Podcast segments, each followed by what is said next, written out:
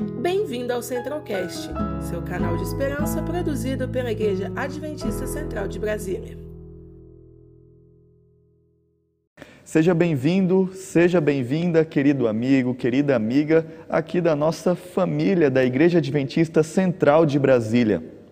É muito bom ter você aqui conosco no meio da semana, onde nós vamos parar e vamos ler estudar a palavra de Deus. E hoje nós estamos iniciando uma série especial de quatro temas. Hoje é o primeiro encontro de quatro encontros que vamos ter durante todo este mês de junho. Já estamos quase na metade do ano. Na verdade, já estamos na metade deste ano. E eu pergunto para você, como que tem sido o seu ano de 2021? Talvez você pensou que fosse um ano totalmente diferente, ou talvez você pensou que seria um ano muito pior e que na realidade está sendo uma bênção. Nós temos realidades distintas, mas eu tenho certeza que Deus está cuidando de você e da sua família. Por isso, nós, como igreja, decidimos neste mês de junho, às quartas-feiras, pararmos para orar e também estudarmos sobre o tema da oração. Então, se você quer aprender, aprofundar o seu conhecimento sobre oração, hoje é o primeiro encontro que nós vamos estudar o que a Bíblia fala sobre oração. Então, eu já quero incentivar a você a pegar a sua Bíblia, correr ali no quarto, ou na estante, na gaveta, ou em cima do sofá. Eu não sei onde a sua Bíblia está, mas pegue a sua Bíblia porque nós vamos estudar a palavra de Deus. E como você já sabe, aqui na Igreja Adventista Central de Brasília, nós temos o costume de não falarmos a nossa opinião, mas nós queremos estudar unicamente a palavra de Deus, a palavra viva que está aqui. Em minhas mãos está aí em suas mãos. Então, agora, nos próximos minutos também, Pare o que você está fazendo, chame as pessoas que moram aí com você. Talvez você está apenas ouvindo porque está voltando para casa, está dirigindo o seu carro. Então, preste atenção no trânsito, mas também, se puder, preste atenção no que você está ouvindo, se você está no trabalho. Eu não sei onde você está. Possivelmente na sua casa, acompanhe, pois eu tenho certeza que Deus quer ensinar muitas coisas para você. Então, eu acredito que você já pegou a sua Bíblia e eu quero pedir para nós lermos o primeiro verso desta noite. E é o verso que vai ser o verso tema ou central de todos os nossos quatro encontros. Então, abra ali no Evangelho de Lucas.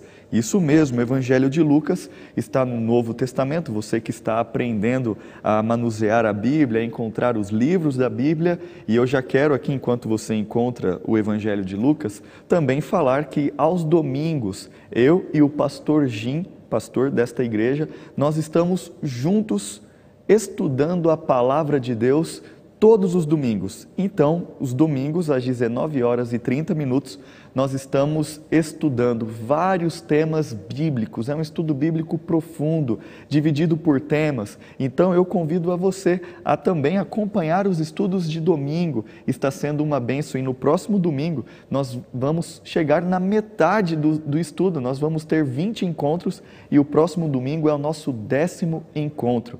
E se você quer se aprofundar na Bíblia, conhecer sobre a palavra de Deus, unicamente a palavra de Deus, este livro sagrado, eu te convido a acompanhar os estudos de domingo e também todos os encontros que temos aqui no canal do YouTube da Igreja Adventista Central de Brasília.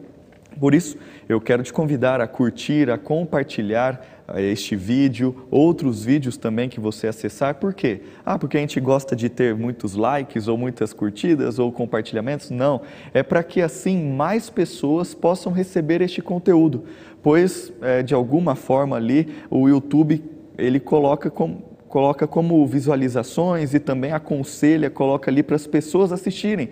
E talvez uma pessoa está procurando temas sobre a Bíblia, procurando temas sobre oração, e aí aparece ali como sugestão este vídeo, é este momento que nós estamos estudando a palavra de Deus. Por isso, eu peço que você curta, que também você está agindo intensamente na pregação do Evangelho. Então, curta e compartilhe este vídeo. Você já encontrou Lucas, que está ali no Novo Testamento? Lucas capítulo 11. Nós vamos ler o verso 1, mas antes eu gostaria de falar com Deus mais uma vez. Feche os seus olhos e vamos orar. Senhor nosso Deus, nosso Pai, Muito obrigado, Senhor, porque nós estamos na metade dessa semana, estamos iniciando o mês de junho.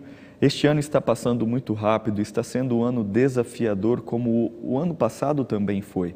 Estamos no meio de uma pandemia é, e nós queremos buscar a tua presença, orarmos, falarmos contigo, pois temos certeza do teu cuidado e da tua proteção. Que o Senhor nos abençoe agora que vamos abrir a tua palavra. Envie o teu Santo Espírito para falar ao nosso coração, à nossa mente, para nos ensinar a orar, para nos ensinar a estarmos em comunhão contigo. Por isso, agora, que nós queremos prestar atenção no que o Senhor vai revelar para nós. Que estes próximos minutos sejam minutos preciosos de estudo da palavra de Deus. Que o que eu falar não seja do meu conhecimento ou o que eu quiser, mas que o Senhor me use para apresentar esta verdade eterna, que é a tua palavra. Nos abençoe em nome de Jesus. Amém. Então, Lucas, capítulo 11, o verso 1, diz o seguinte na minha versão: Certo dia, Jesus estava orando em determinado lugar. Quando terminou, um de seus discípulos lhe disse: Senhor, ensine-nos a orar, como João ensinou aos discípulos dele. Este é o verso central, é o tema desta série de quatro encontros. Ensina-nos a orar. Você quer aprender a orar? Quer estudar sobre este tema? Então você está no lugar certo. Então vamos analisar alguns textos à luz do que a Bíblia tem para nos revelar. Então, aqui, depois deste texto de Lucas, Jesus vai apresentar a oração do Pai Nosso, a oração modelo, que todos nós conhecemos, é universal basicamente a todos os cristãos. Mas eu quero analisar parte deste contexto do que aconteceu antes de Jesus ensinar esta oração, mas à luz não do que Lucas fala, mas à luz do que Mateus fala. Então, você está no livro de Lucas, vamos voltar para o Evangelho de Mateus. Então, vamos ali para o Evangelho de Mateus, alguns livros antes ali, e nós vamos ler Mateus capítulo 6. Então você está no Evangelho de Lucas, volte, que aí você vai encontrar Mateus capítulo 6 e nós vamos ler algumas partes a partir do verso 5, que você vai perceber algo muito interessante, ok? Então, Mateus capítulo 6, lembrando aquele contexto do pedido, ensine-nos a orar. E aí Jesus ensina o Pai Nosso. E aqui, Mateus capítulo 6, agora na visão do evangelista Mateus, verso 5, comecinho diz o seguinte: quando vocês orarem, não sejam como, e aí Jesus fala, nós não vamos analisar isso neste primeiro momento, nós vamos analisar em outros momentos ainda, outros encontros. Vai para o verso 6. Mas quando orarem, cada um vá, e aí Jesus dá alguns conselhos. E aí o verso 7. Ao você orar, ou quando você orar, não repita, e aí Jesus dá um conselho. E aí vem o verso 9. Portanto, Orem da seguinte forma: quando vocês orarem, orem assim. E aí ele ensina o Pai Nosso.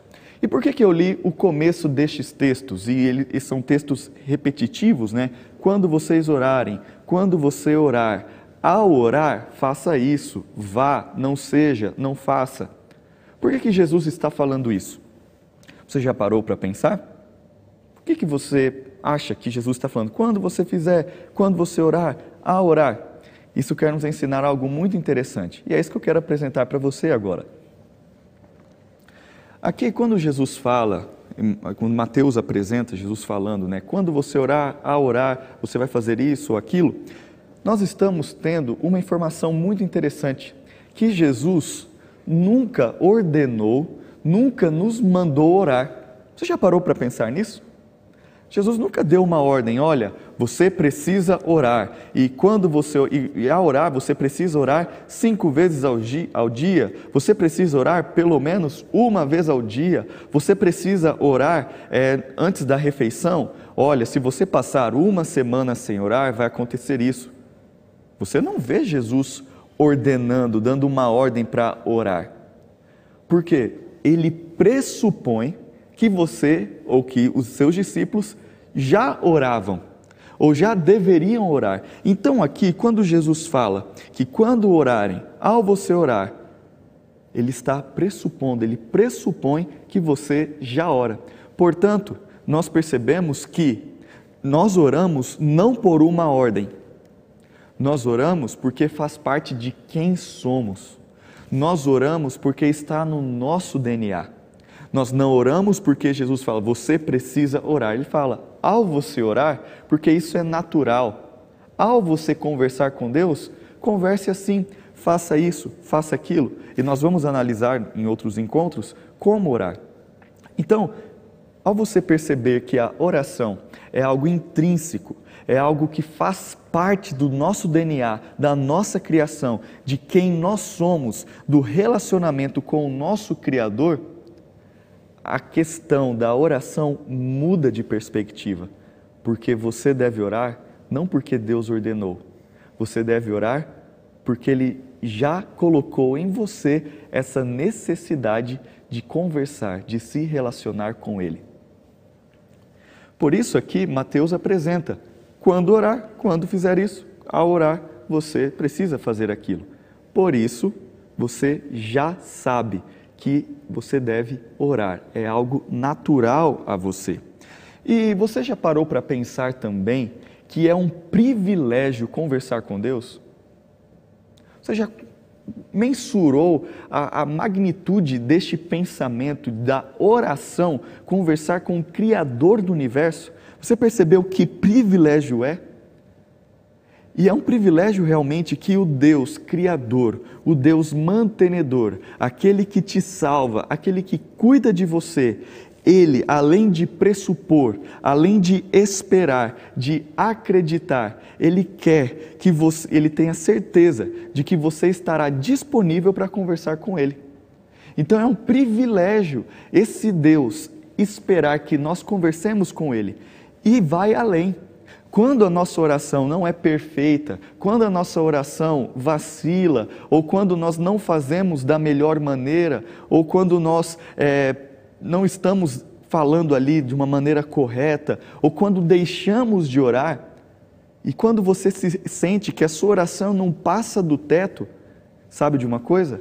Além de você ter a certeza que quando ele você orar, ele vai te ouvir, ele envia um tradutor, o Espírito Santo, onde ele vai pegar a sua linguagem e tornar em uma linguagem acessível, ou vai tornar entendível, ou vai traduzir a nossa linguagem imperfeita para levar aos céus. Ou seja, a conversa, a oração, é algo que faz parte do nosso DNA, é algo natural ao ser humano e nós devemos conversar com Deus e Ele ainda envia o Espírito Santo para te dar a certeza de que a sua oração é ouvida e é atendida segundo a vontade de Deus. Isso é extremamente maravilhoso e é um privilégio. Por isso, quando nós entendemos que nós temos um tradutor e que é um privilégio, nós percebemos que Jesus, quando esteve aqui na terra, ele foi o nosso exemplo, você sabe disso. E ele modelou, entregou um modelo de vida cristã bíblica, baseado na Bíblia, não apenas na tradição cristã, mas baseado na Bíblia. Nós vemos um modelo de Deus para cada um de nós. E quando nós percebemos este modelo que Jesus deixou para mim e para você, nós percebemos que nós devemos seguir o que ele fala e devemos seguir o que ele faz. Que na verdade, ambas são, as, são a mesma coisa. Por quê? O que ele fala, ele faz. E o que ele faz, ele fala. Ou seja, existe coerência. Jesus é íntegro, é correto. O que ele fala, ele faz o que ele faz, ele fala, é a mesma coisa. Por isso nós temos um modelo quando vemos a história de Jesus. Por isso eu quero analisar uma das orações que Jesus fez. Este é o nosso primeiro encontro e eu quero ir contigo lá para o Evangelho de João. Abra sua Bíblia ali no Evangelho de João, pois nós vamos ver um modelo, basicamente não um modelo, mas vamos ver uma das orações de Jesus para assim vermos o que ele faz, o que ele pede, como ele ora e qual deve ser o nosso posicionamento quando estamos conversando com Deus e atendendo o chamado dele. Por isso, abra sua Bíblia ali no Evangelho de João, capítulo 17. Você já conseguiu encontrar? Nós estávamos no Evangelho de Lucas, fomos para o Evangelho de Mateus, agora você avança mais ali uns três livros e você vai encontrar o Evangelho de João, capítulo 17. Aqui já está quase na parte final da vida de Jesus e aqui nós temos uma oração muito bela de Jesus. Nós não vamos analisar toda a oração de Jesus, e então eu te aconselho, eh, depois do culto, no momento pessoal de leitura da Bíblia, que você leia toda a oração, faça eh, comentários, escreva suas ideias, sublinhe, olhe a, essa oração de Jesus. E aqui, do verso 1 ao verso 12, Jesus ora por ele ora por sua obra, ele ora também pelo seu próprio relacionamento com o Pai. Então, do verso 1 ao verso 12, basicamente você vai ver uma oração, uma conversa de Jesus com o Pai, uma conversa íntima que ele estava tendo com o Pai. E ele ora por aquilo que ele estava fazendo, por aquilo que ele precisava fazer, porque Jesus, ele sabia para onde estava indo e sabia que precisava manter um relacionamento com o Pai, porque ele também era ser humano, 100% ser humano, uma pessoa, e ele sentia essa necessidade de estar ligado com o Pai. Por isso, ele pressupõe que nós devemos orar por isso, a oração é algo natural a nós, pois precisamos manter um relacionamento com o Pai. Por isso, do verso 1 ao 12, você vai encontrar esta oração de Jesus se relacionando, conversando diretamente com o Pai. Mas eu quero analisar com você ali no meio da oração, depois deste, do, dos verso 1 ao verso 12, desta conversa de Jesus, esta oração de Jesus com o Pai, nós temos ali algo muito interessante na metade dessa oração. E eu quero ler com vocês o que está nos versos 20 e 21, um pouquinho depois. Você já conseguiu encontrar aí? Aqui em João capítulo 17, o verso 20, diz o seguinte: não te peço, isso é Jesus orando, tá bom? Não te peço apenas por estes discípulos, mas também por todos que crerão em mim por meio da mensagem deles. Minha oração é que todos eles sejam um, como nós somos um, como tu estás em mim, Pai, eu estou em ti. Que eles estejam em nós, para que o mundo creia que tu me enviaste. Você conseguiu perceber a beleza destes dois versos? Aqui, Jesus está orando, está intercedendo, está pedindo pelos seus discípulos. Só que ele amplia este pedido, ele amplia essa intercessão. Ele pede não somente pelos seus discípulos, mas pede por todos os crentes que irão crer em Deus através dos ensinos, através da palavra de Deus e das revelações de Deus. Ou seja, o que nós estamos fazendo aqui é basicamente o que Jesus orou, porque nós estamos estudando a palavra de Deus e ele fala: Eu oro, eu peço por aqueles que vão crer em mim. Ou seja, Jesus está orando por você. Neste texto, Jesus está orando por mim. Que privilégio! Jesus, Deus, Criador, Salvador, orou por mim, orou por você, intercedeu por mim, intercedeu por você. E aqui já está uma lição fantástica. Se Jesus intercedeu e pediu pelas pessoas, orou pelas pessoas, eu e você precisamos orar também por outras pessoas. Por isso eu te aconselho a ter uma agenda de oração, a ter um caderninho de oração. Escreva, você está vendo aí no chat, escreva no seu caderninho, fala assim, olha, essa pessoa orou pelo filho, essa pessoa orou pelo tio que está com Covid. E tire um tempo para orar, porque Jesus orou por você, Jesus orou por mim. Isso é um privilégio. Ele pede por mim e por você. E aqui ele fala que ao orar por essas pessoas e orar por mim por você, a vontade dele é que nós sejamos um com ele, porque ele é um com o Pai. Por isso, o relacionamento da, que é, é feito através da oração torna, nos torna unidos. Quando eu oro por você, eu me uno a você. Eu estou pedindo a Deus para que cure a sua família, para que cuide de você, ou seja, eu e você estamos ligados. E assim estamos ligados a Cristo e estamos ligados ao Pai. Que honra, que privilégio e que responsabilidade, não é mesmo? Mas eu quero analisar o que vem antes deste pedido de Jesus. Nós vimos que Jesus pediu pelos discípulos e pediu por mim, por você. Jesus orou por nós, isso é um privilégio. Por isso eu quero ir agora ali para o verso 13. Depois daquela, daquela parte da oração em que Jesus ora por ele, por sua obra, pelo seu relacionamento com o Pai, e aí Jesus começa a mudar a sua oração. Ele começa a interceder em sua oração, que nós conhecemos como oração intercessória, oração intercessora. Então, a partir do verso 13, na minha versão, nova versão transformadora, diz assim: Agora vou para a tua presença ou seja, Jesus falou que iria para o céu preparar um lugar. Então eu vou para a tua presença, ó Pai. O que, que ele iria fazer lá? Isso, interceder por nós e também nos salvar e preparar um lugar para nós morarmos. Enquanto ainda estou no mundo, digo estas coisas para que eles tenham minha plena alegria em si mesmos. Eu lhes dei tua palavra, e o mundo os odeia, porque eles não são do mundo, como eu também não sou do mundo. Verso 15. Eu não peço que os tires do mundo, mas que os proteja do mal, que os proteja do maligno. Eles não são deste mundo, como eu também não sou. E aí vem o verso 17, que é muito conhecido: santifica-os na verdade. O que é a verdade? Ou seja, a tua palavra é a verdade.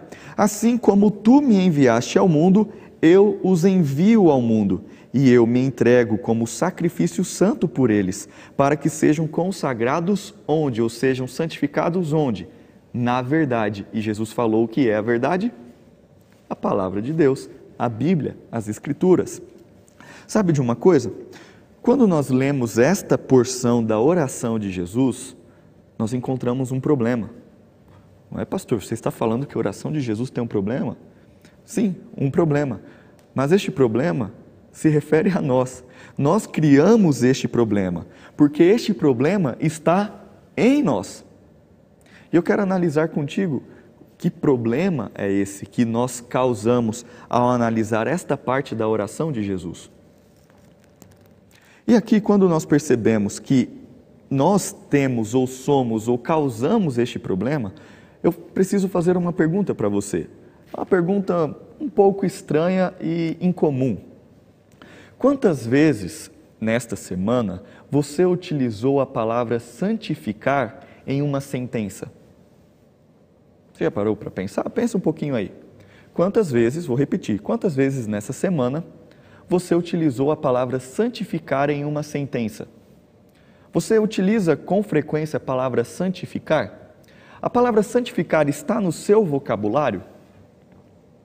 E aí? Quando eu fiz essa pergunta para mim, eu fiquei um pouco incomodado porque eu não me lembro de ter usado muitas vezes a palavra santificar, com exceção agora que eu estou falando bastante. Mas, por exemplo, ah, você falou ah, para alguém, falou assim, olha, é, fulano de tal, você santifica o carro para mim, por favor? Ah, olha, é, você pode santificar o ar-condicionado para mim? Por exemplo, Hoje eu falei para mim, eu poderia ter falado para minha esposa o seguinte: Evelyn, é, eu santifiquei as, a louça, tudo bem? Você já falou isso? Parece estranho, né? Mas para a gente entender essas perguntas, eu, nós precisamos analisar a palavra santificar. E para nós analisarmos, nós precisamos ver o original, como Jesus utiliza e qual a palavra que Jesus utiliza aqui. O Evangelho de João foi escrito em grego, por isso a palavra santificar vem do grego hagiadzo. Isso mesmo, vem do grego hagiadzo. E essa palavra pode ser traduzida basicamente assim: tratar como santo. Então a palavra santificar pode ser traduzida tratar como santo, consagrar, tornar santo, separar, tornar adequado para algo, ou para se dedicar ou tornar adequado para algo específico, tornar limpo, pronto, usável e durável. Por isso que você pode usar, você pode santificar o carro para mim, Ou seja, você pode lavar o carro, você pode deixar o carro pronto para eu dirigir, porque ele está sendo limpo para algo específico ou para ser usado para um propósito. Ou seja, o carro é usado para você se deslocar de um lugar para outro. Por exemplo, você pode santificar o ar-condicionado para mim, que foi a pergunta que eu fiz, né, como exemplo, porque se você quer que um técnico instale um ar-condicionado ali na sua casa, você pode utilizar em, ali a palavra em grego, né, a palavra hagiadzo, que é santificar, você pode instalar o ar-condicionado para mim, santificar o ar-condicionado para mim, por quê? Você vai instalar o ar-condicionado para que ele seja usado para um fim específico, no caso, para tornar o clima mais agradável. Ou seja, quando eu falei, olha, eu santifiquei as louças, querida, ou seja, eu lavei as louças, eu tornei a louça os pratos, os talheres, a louça limpa, para depois, posteriormente, ser usado para um fim específico. Então, nós basicamente não utilizamos muito a palavra santificar, porque existe o aspecto que nós entendemos e também existe esse aspecto mais prático, que eu acabei de dar aqui três exemplos para vocês, e vocês já compreenderam bastante essa palavra santificar. Por isso eu pergunto para você, esta semana, você utilizou a palavra santificar em alguma sentença? Ao nós analisarmos isso, nós percebemos que precisamos ler novamente os versos 17, 18 e 19 para compreendermos à luz dessas possíveis traduções da palavra santificar. Então vá comigo novamente para João, capítulo 17, a partir do verso 17. O que está escrito aí? Santifica-os na verdade.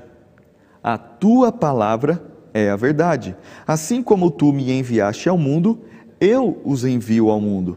E verso 19: Eu me entrego como sacrifício santo por eles, para que sejam santificados na verdade. Então aqui, Jesus está comissionando os seus discípulos, ele está dando uma tarefa específica para os seus discípulos, ele está os enviando para o mundo para cumprir uma tarefa que era de Jesus pois Jesus já estava na fase final do seu ministério. Então ele fala: agora eles devem ser separados, eles devem ser limpos, eles devem estar prontos, eles podem ser usados, eles podem ser usados para algo durável, eterno, para um fim específico. Eles estão sendo separados, por isso eu os comissiono, eu os envio para o mundo. Então Jesus, nesta oração, está pedindo para que o Pai os dedique e também para que o Pai os consagre e para que o Pai os torne santos. Você conseguiu compreender estes três versos, os versos 17, 18 e 19? Só que eu queria agora não deixar a palavra santificar de lado, mas pegar outras possíveis traduções que eu já apresentei para você.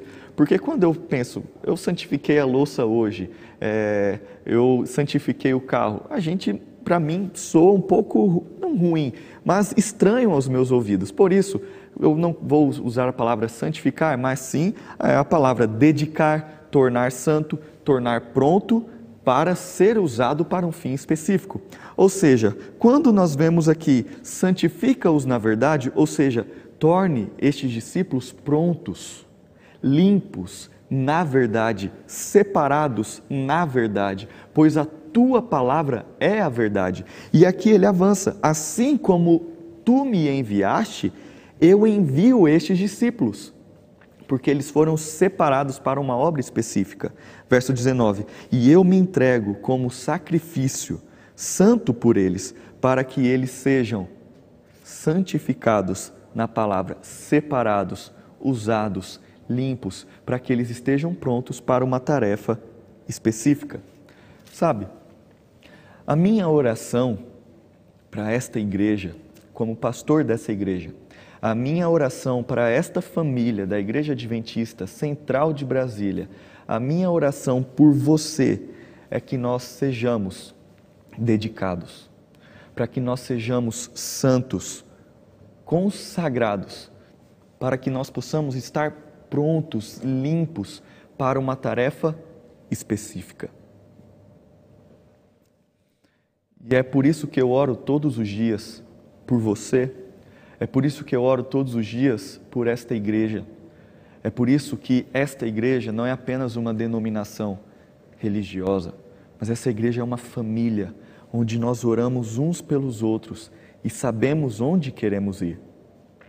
Mas se nós sabemos para onde queremos ir, ou se nós somos separados, dedicados para uma tarefa específica, que tarefa é essa?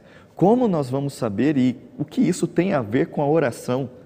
Você já vai entender. E para aprofundarmos um pouquinho mais essa conversa, eu quero que você vá lá comigo para Efésios. Isso mesmo, a carta de Efésios, capítulo 2. Você está no Evangelho de João, você pode ir um pouquinho mais para frente, ali na carta de Efésios, no capítulo 2. Conseguiu encontrar a carta de Efésios? Efésios, capítulo 2, nós vamos ler os versos 8, 9 e 10. Já conseguiu encontrar?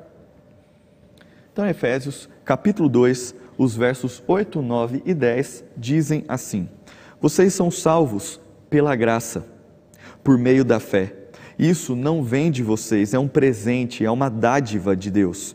Não é uma recompensa pela prática de boas obras, para que ninguém venha se orgulhar ou vangloriar, pois somos obra-prima de Deus, criados em Cristo, a fim de realizar as boas obras que Ele de antemão planejou para nós.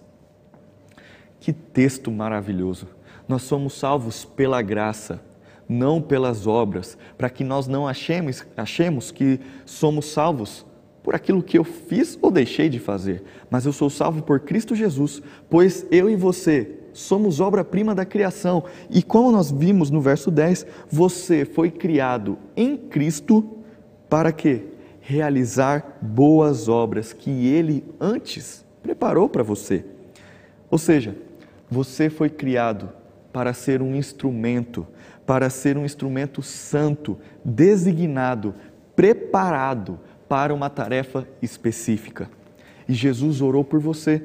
Você percebeu lá em João que ele ora pelos seus discípulos, que ele separa, pede para o Pai preparar e separar os seus discípulos, e ele ora por todas as pessoas, como nós vimos, que iriam crer nele. Ou seja, ele orou por mim e por você. O mesmo pedido que, o, que Jesus fez para o Pai em relação aos discípulos, ele fez por mim e por você. Por isso, ele não enviou apenas os discípulos, ele envia a mim e a você para cumprirmos uma tarefa específica. Eu ouvi certa vez um, um homem chamado Jim Rohn falando uma frase que me fez pensar. Ele falou o seguinte: Você é a média das cinco pessoas com quem você passa mais tempo. Né? Jim Rohn disse isso. Você é a média das cinco pessoas com quem você passa mais tempo. Conseguiu compreender? Então você é a média dessas cinco pessoas. Eu pergunto para você: uma dessas pessoas é Cristo? Se você é a média das cinco pessoas com quem você passa mais tempo, uma dessas pessoas é Cristo? Você está passando tempo prático com Deus? Você está se relacionando com Ele? Porque você pode ser a média das cinco pessoas com quem você passa mais tempo. E talvez você não está passando tempo com Cristo. Ser santo, ser separado para uma tarefa específica, não é algo pontual, não é algo que acontece apenas agora e não é algo que você faz por si mesmo. Jesus não orou falando o seguinte: ó oh, Pai, que eles se tornem santos por si mesmos, que eles se tornem santos. Não, o que Jesus pediu, Pai, santifica-os, tornem eles santos. Ele pediu para o Pai fazer isso, nós não conseguimos. Por isso, eu quero ir com você para o último texto que nós vamos ler nesta noite, que está ali na carta aos Hebreus, um pouquinho mais para frente de Efésios. E nós vamos ver o que Jesus fala em relação a você e a mim. E ele não orou, por favor, Pai, que eles se tornem separados e santos, que eles decidam o que eles vão fazer. Não, ele falou: tornem eles santos, porque eu estou enviando cada um. Por isso, abre em Hebreus capítulo 2. Conseguiu encontrar aí? Hebreus capítulo 2. Então, ali no, na carta de Hebreus, nós temos no capítulo 2, nós vamos ler três versos, ali os versos 11, 12 e 13. Então, Hebreus capítulo 2, a partir do verso 11, diz assim: Assim, tanto o que santifica, você já sabe o que a palavra santifica significa: separado, é, também puro, limpo, separado, preparado para algo específico. Ou seja, assim, tanto o que santifica como os que são santificados procedem de um só. Então, se Jesus pede para o Pai nos santificar, nós somos santificados e procedemos de um só de Deus. Ou seja, nós não conseguimos nos preparar sozinhos. Por isso que Jesus não pede para que eles se consagrem ou para que eles se santifiquem por eles mesmos. Ele pede para o Pai fazer isso. Por isso, Jesus não se envergonha de chamá-los de irmãos. Verso 12, quando diz: Proclamarei teu nome a meus irmãos, no meio de teu povo reunirei é, do, de teu povo reunido, te louvarei. Jesus está citando o Salmo 22, o verso 22. E aí, Jesus cita agora Isaías capítulo 8, e ele fala: Porei minha confiança nele, isto é, eu e os filhos que Deus me deu. É isso que Jesus fala sobre você lá no céu. Ele te chama de irmão e ele também te chama de filho, porque Deus deu os filhos a ele.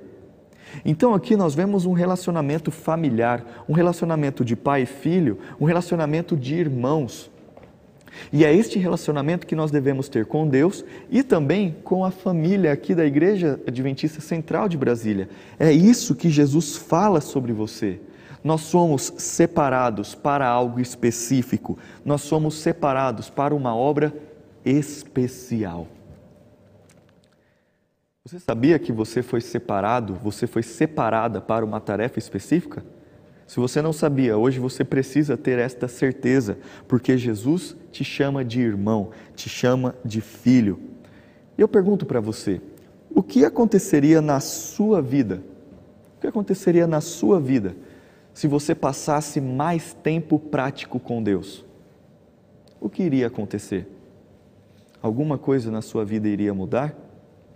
Você tem passado tempo prático ao lado do seu Criador? Você tem passado tempo prático ao lado de seu Deus? O que aconteceria na sua vida se você passasse mais tempo prático com o nosso Senhor e Salvador Jesus Cristo?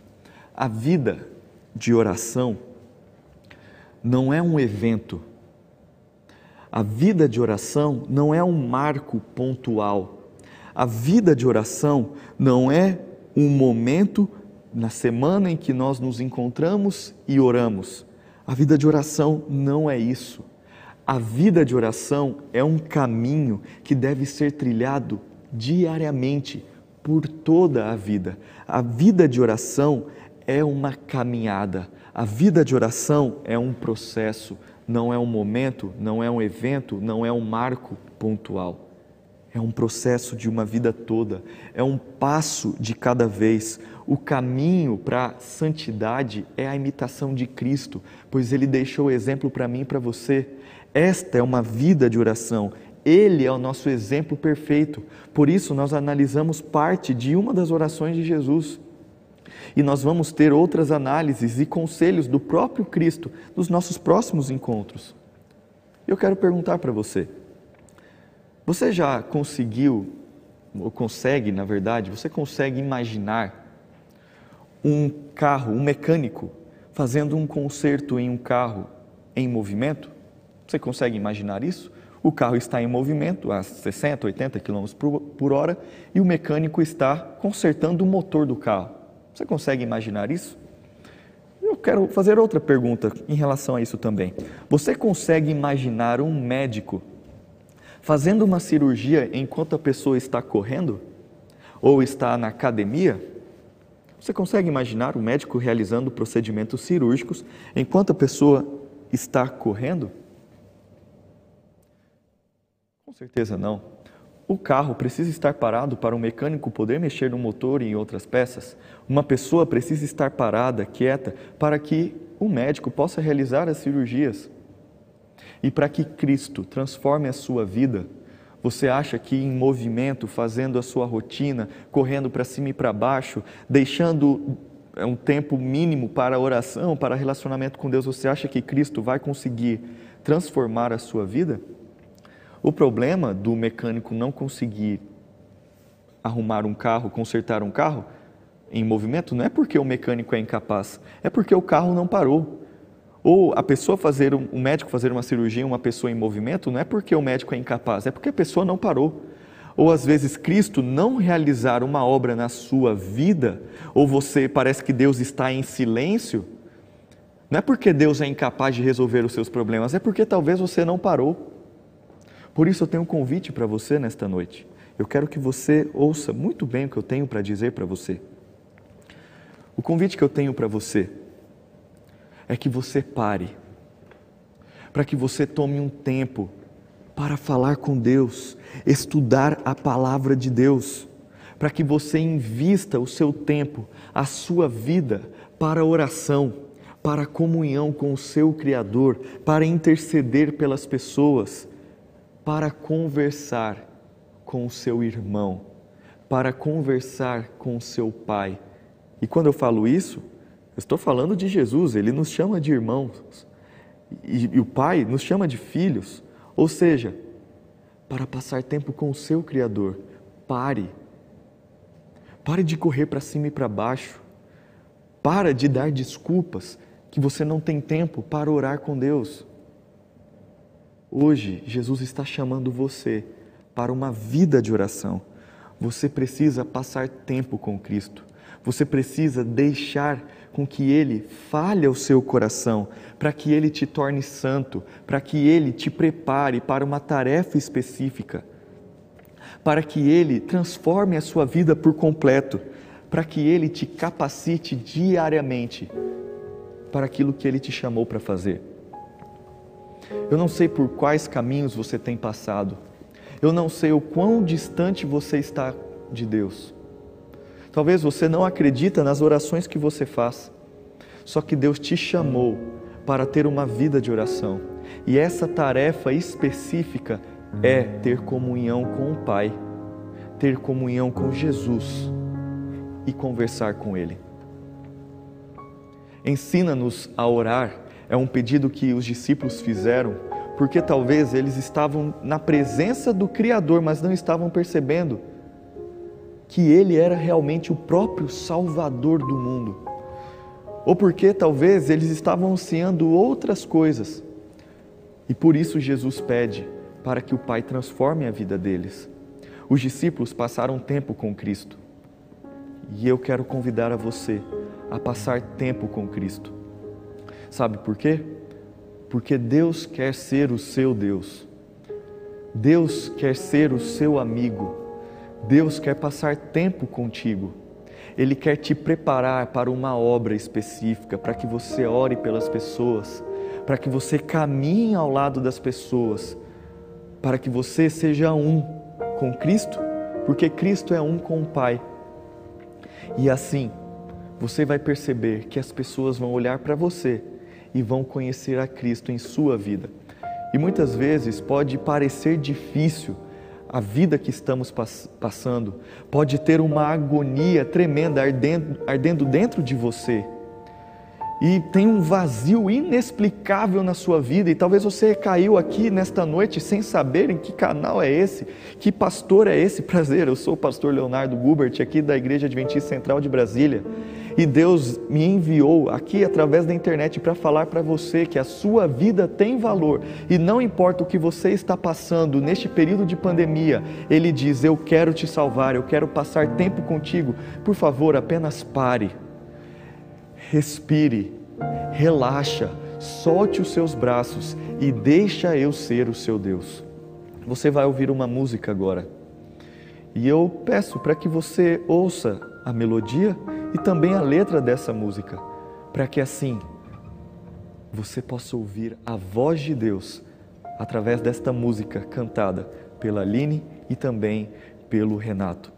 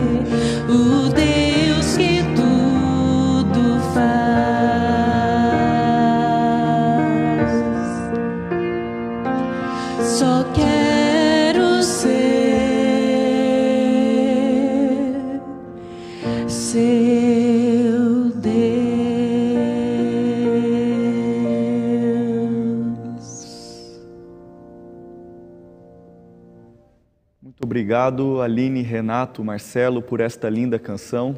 E é isso. Deus quer ser o seu Deus. Ele quer fazer tudo para você e por você. E nós percebemos que Jesus orou por você. Jesus orou para que você estivesse unido e unida com Ele. E orou para que você pudesse ser santificado, para que você pudesse ser santificada em Cristo Jesus e também na palavra, na verdade. Por isso, quando nós lemos o primeiro verso, o verso que é tema desta série de quatro encontros, lá em Lucas capítulo 11, verso 1, quando, ter, quando Jesus estava orando, perguntaram para ele: Senhor, ensina-nos a orar. E nós vimos um primeiro elemento da oração. Jesus te separou, te preparou, te limpou te santifica para uma tarefa específica: ter comunhão, relacionamento com Ele e um tempo para oração. por favor, separe um tempo diário para falar com o seu Criador. Separe um tempo diário para interceder pelas pessoas. Não fique achando que a sua oração não passa do teto. Nós temos um tradutor, o Espírito Santo, pega as nossas palavras muitas vezes vazias e repetitivas e leva para Cristo, para que assim Ele transforme a nossa vida. Ele te separa, Ele te coloca nas mãos para que assim você cumpra um propósito específico. Saiba que Ele é o seu Criador, saiba que Ele é o seu Deus e saiba que você precisa ter um tempo com Ele. E agora eu quero orar por você, para que Deus te abençoe e para que você pare um tempo para que Ele mude tudo o que precisa mudar em sua vida. Porque um carro não pode ser consertado em movimento, uma pessoa não pode ter cirurgia em movimento e você também não pode ser moldado por Cristo se correr, se distanciar e não ter um tempo de comunhão com Ele. Feche seus olhos e vamos orar. Senhor, nosso Deus, nosso Pai, muito obrigado, Senhor, porque nós temos na Bíblia verdades eternas e nós temos também o exemplo que Jesus nos deixou para orar, para nos santificar, pois esta é uma obra tua em nossa vida. Por favor, Senhor, abençoe cada pessoa que está acompanhando este culto que está aqui entendendo a tua vontade para ela. Que ela saiba que foi separada para uma obra específica, para uma missão específica, que é passar tempo contigo, ter comunhão, relacionamento, um tempo de oração. Por favor, Senhor, nos ensina a orar e nós aprendemos que para orarmos precisamos ter tempo, precisamos ser separados, santificados. Nos dê uma boa noite na tua presença, também um bom restante de semana e que a cada dia nós oremos a Ti, nos relacionemos contigo e também possamos interceder pelas pessoas que estão ao nosso redor. Nos guarde, nos purifique, nos perdoe, em nome de Jesus. Amém. Conheça também nossos outros podcasts, Centralcast Jovens Brasília e Centralcast Missões. Que Deus te abençoe.